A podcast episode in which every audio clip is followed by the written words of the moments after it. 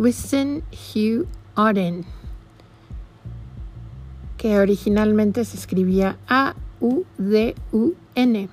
y es de origen islandés. Nació en 1907 en el condado de Yorkshire, en Inglaterra. Es poeta, dramaturgo, letrista, crítico, considerado uno de los poetas más importantes provenientes de Inglaterra del siglo XX. Tiene una vida riquísima. Fue muchas cosas y pensó muchas cosas y escribió muchísimas cosas. Bienvenidos al increíble mundo de W.H. Oden. Espero disfruten escuchar sus poemas y algunos hallazgos acerca de su vida. Bienvenidos. En soledad. Cada amante tiene su propia teoría sobre la diferencia entre estar solo y el dolor de estar con su amor. ¿Por qué lo que en el sueño es amada carne y hueso que agita ardientemente los sentidos, al despertar parece un simulacro de uno mismo? No cree Narciso en lo desconocido, no se unirá jamás a su imagen en el lago mientras asuma que está solo.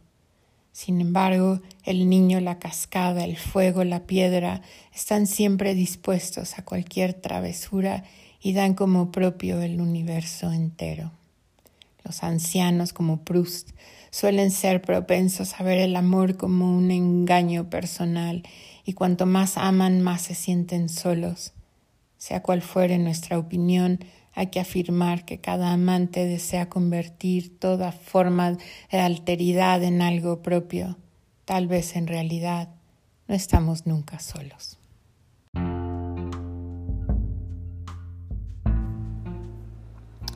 En 1908 su familia se mudó a Birmingham, donde su padre se convirtió en médico del ejército y también obtuvo una plaza como profesor de la Universidad de Birmingham. Su padre era un médico muy distinguido y tenía muchísimos intereses muy diversos en las ciencias. Su madre era enfermera, así que la atmósfera en la casa de los Oden era más científica que literaria. También eran profundamente católicos. Y él describe sus primeros recuerdos dentro de la religión como ritos mágicos y excitantes. Su educación siguió el patrón eh, estándar de los hijos de familias de clase media y clase alta. A los ocho años lo enviaron a un internado que se llamaba St. Edmunds, a los 13 años a otra escuela secundaria en Norfolk, eh, también internado, y la idea de Oden era convertirse en ingeniero de minas. Su interés primario era en las ciencias, en especial la biología que le encantaba, pero ya para 1922 había descubierto que su vocación era de ser poeta. Dos años más tarde escribió su primer, su, más bien su primer poema fue publicado en un una revista para chicos de las escuelas eh, preparatorias inglesas que se llamaba Public School Verse. En 1925 entró a la Universidad de Oxford, a la escuela de Christchurch además, que es uh, muy reconocida y de la cual salieron muchísimos poetas famosos. Él ahí estableció una reputación formidable para su edad como poeta y como un joven sabio. Tuvo mucha influencia sobre sus compañeros de la escuela y casi como un maestro de literatura fuera de la escuela. Y tres de sus compañeros eh, se mm, abocaron a publicar el primer poemario de Oden que salió en la primera colección de poemas de Oden que salió en 1928 sin que él hiciera mucho esfuerzo.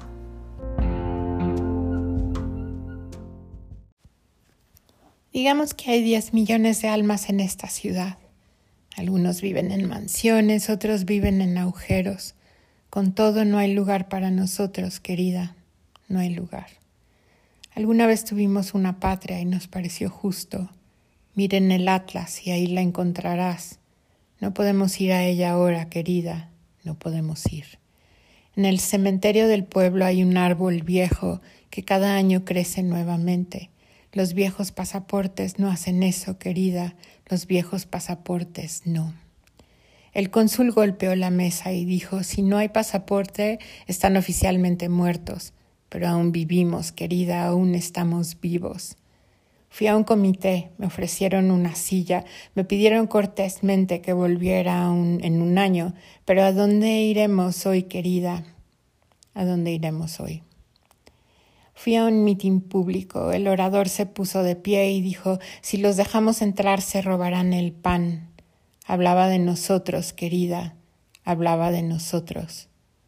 Creí oír el estruendo de un trueno en el cielo. Era Hitler en Europa diciendo deben morir. Nos tenía en mente, querida, nos tenía en mente.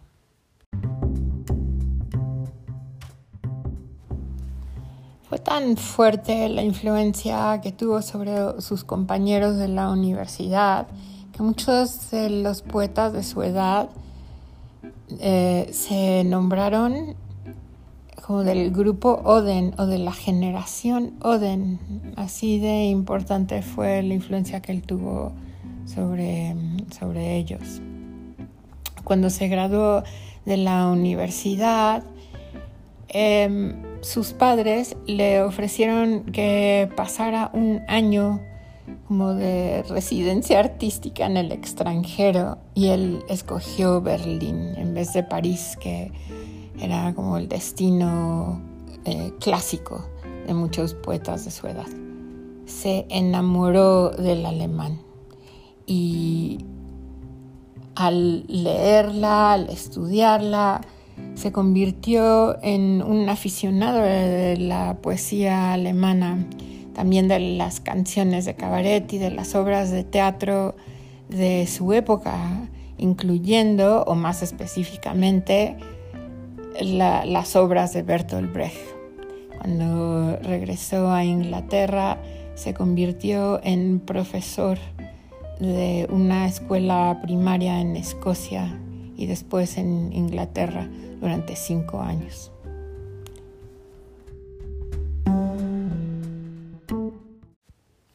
En aquellos tiempos en que ser era creer, la verdad era el sumum de muchos creíbles, más previa, más perpetua que un león con alas de murciélago, un perro con cola de pez, un pez con cabeza de águila, en absoluto como los mortales en tela de juicio por sus muertes, la verdad era su modelo mientras se afanaban en construir un mundo de objetos perdurables en los que creer, sin creer que la losa de barro y la leyenda, el pórtico y la canción eran veraces o embusteros, la verdad ya existía para ser cierta. Esto ahora que practica como los platos de cartón en verdad es convertible en kilovatios.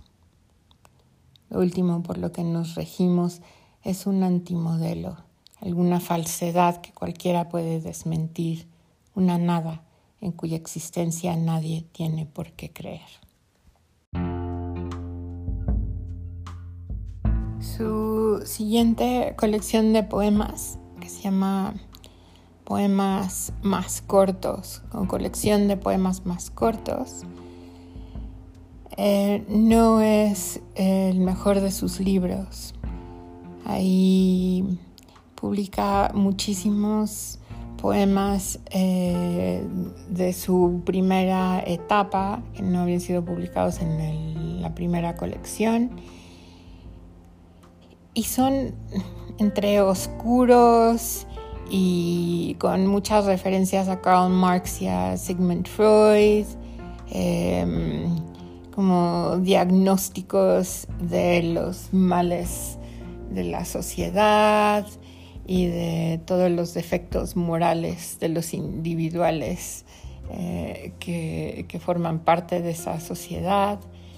Entonces no fue de, la, de las colecciones de poesía más logradas de Oden, pero inicia después de la publicación de este libro un nuevo periodo eh, de 1933 a 1938 en el que él, se convierte en un héroe de la izquierda, del socialismo. Continúa el análisis de todos los males del capitalismo y también eh, quería hacer una advertencia, una gran advertencia sobre el, régimen totalitario en Alemania y en otras partes del mundo. Estaba como Teodoro Adorno, como, como otros de su tiempo, era un avisador del fuego, mm, un hombre con una claridad absoluta acerca de lo que estaba sucediendo en, en Europa en, en ese tiempo. Estaba asustado y quería que los demás se asustaran con él.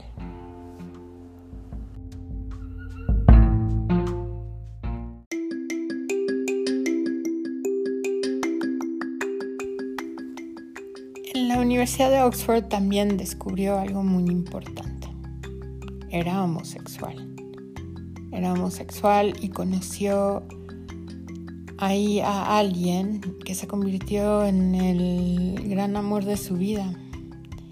Nunca escondió este hecho y, tuvo una relación larguísima con el novelista Christopher Isherwood, que se convirtió también en coautor de algunos de sus poemas. Cuando se fue a Berlín, se fue con él. Se casó con Erika, la hija de Thomas Mann, pero por una sencilla razón, para que ella obtuviera la nacionalidad británica y pudiera escapar de la Alemania nazi. En 1937 viajó a España para apoyar la causa republicana en la guerra civil, eh, a cuyo término se marchó a Estados Unidos.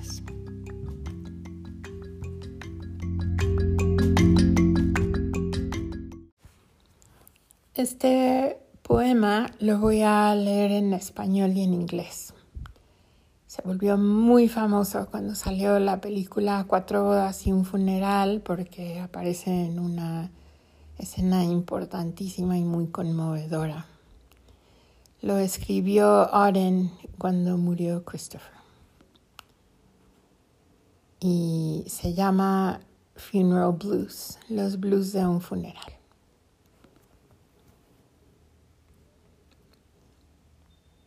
Stop all the clocks. Cut off the telephone. Prevent the dog from barking with a juicy bone. Silence the pianos and with muffled drum bring out the coffin, let the mourners come.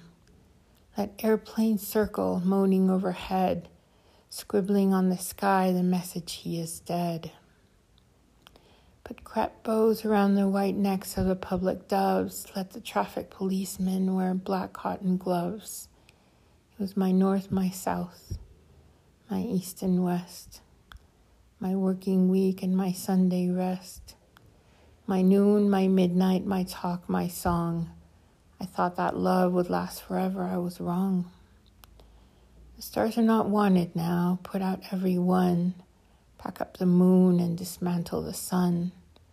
Pour away the ocean and sweep up the wood, for nothing now can ever come to any good.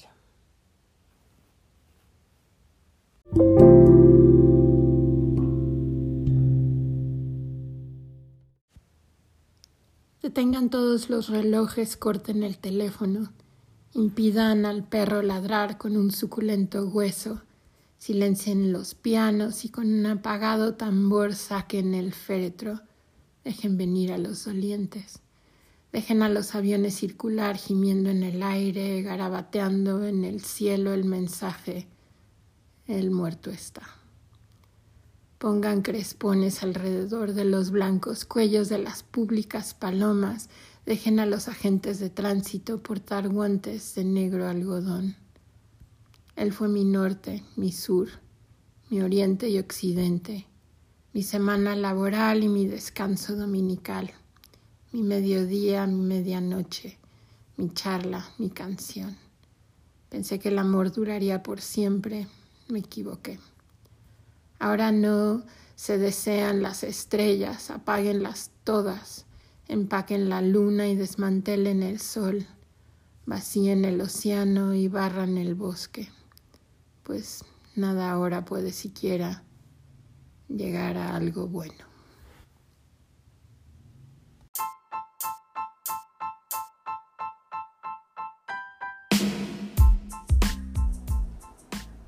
De 1939 a 1946, eh, él se muda a Estados Unidos, se convierte en ciudadano estadounidense y también pasa por cambios decisivos, cambios muy importantes en relación a su ideología religiosa y, a sus ideas políticas e intelectuales.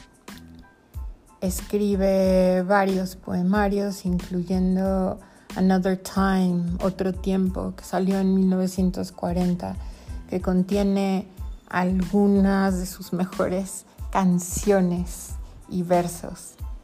Eh, después escribe The Double Man, El hombre doble, que contiene un poema muy famoso que se llama La Carta del Año Nuevo. Eh, y que se publica al mismo tiempo en, en Estados Unidos y en Gran Bretaña. Después viene en 1944 eh, una colección de, poemas muy estéticos que se llama For the Time Being. Y después sale otro poemario que se llama Sea and the Mirror, que se considera casi un comentario en torno a la tempestad, a la obra de William Shakespeare. Finalmente gana el premio Pulitzer en 1948 por un poema que se llama La edad o la era de la ansiedad.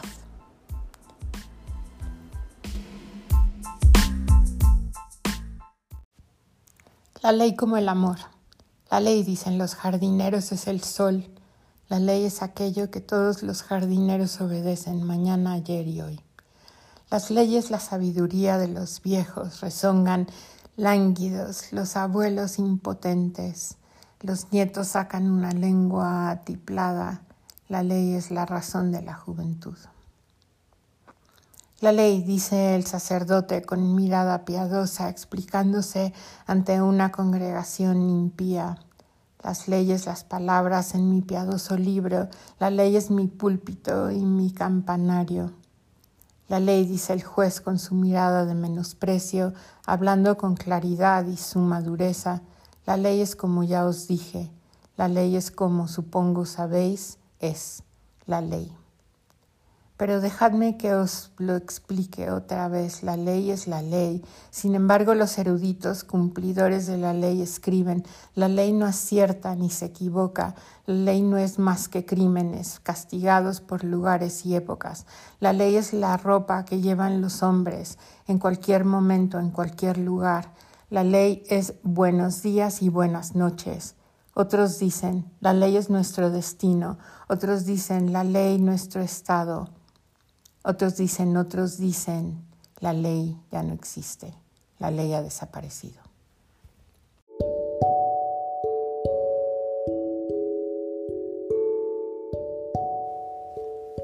No es que haya mantenido su relación con Christopher como un secreto, porque todo mundo sabía acerca de lo que sucedía en su vida privada, pero de alguna manera supo manejarlo bien y pudo ayudar a Erika a salir de Alemania para salvarla de la casi la muerte segura. Al ser judía y al ser hija de Thomas Mann la tomarían como una muerte ejemplar digamos ni siquiera ella se iba a salvar eh, al mismo tiempo que su vida personal era como tan importante y las decisiones que tomó como ir a vivir a Estados Unidos también fueron pues muy nombradas por otros intelectuales, por otros poetas. Lo más importante finalmente es que usó su voz para denunciar usó su voz para convertirse en un ente realmente crítico de la sociedad. No importaba realmente la ideología, sino que él creía absolutamente en esto. Em, me parece que sus poemas son, son bellísimos y que la puntualidad de los poemas no le resta a la emoción que provocan en uno. Me parece que son muy emocionantes y emocionales. Espero ustedes hayan pensado lo mismo al escucharlos, hayan disfrutado también eh, al conocer un poco más acerca de la vida de Oden. Y mm, nos vemos en el próximo episodio. Que viva la poesía, que vivan poetas como W.H. Oden. Cuídense mucho.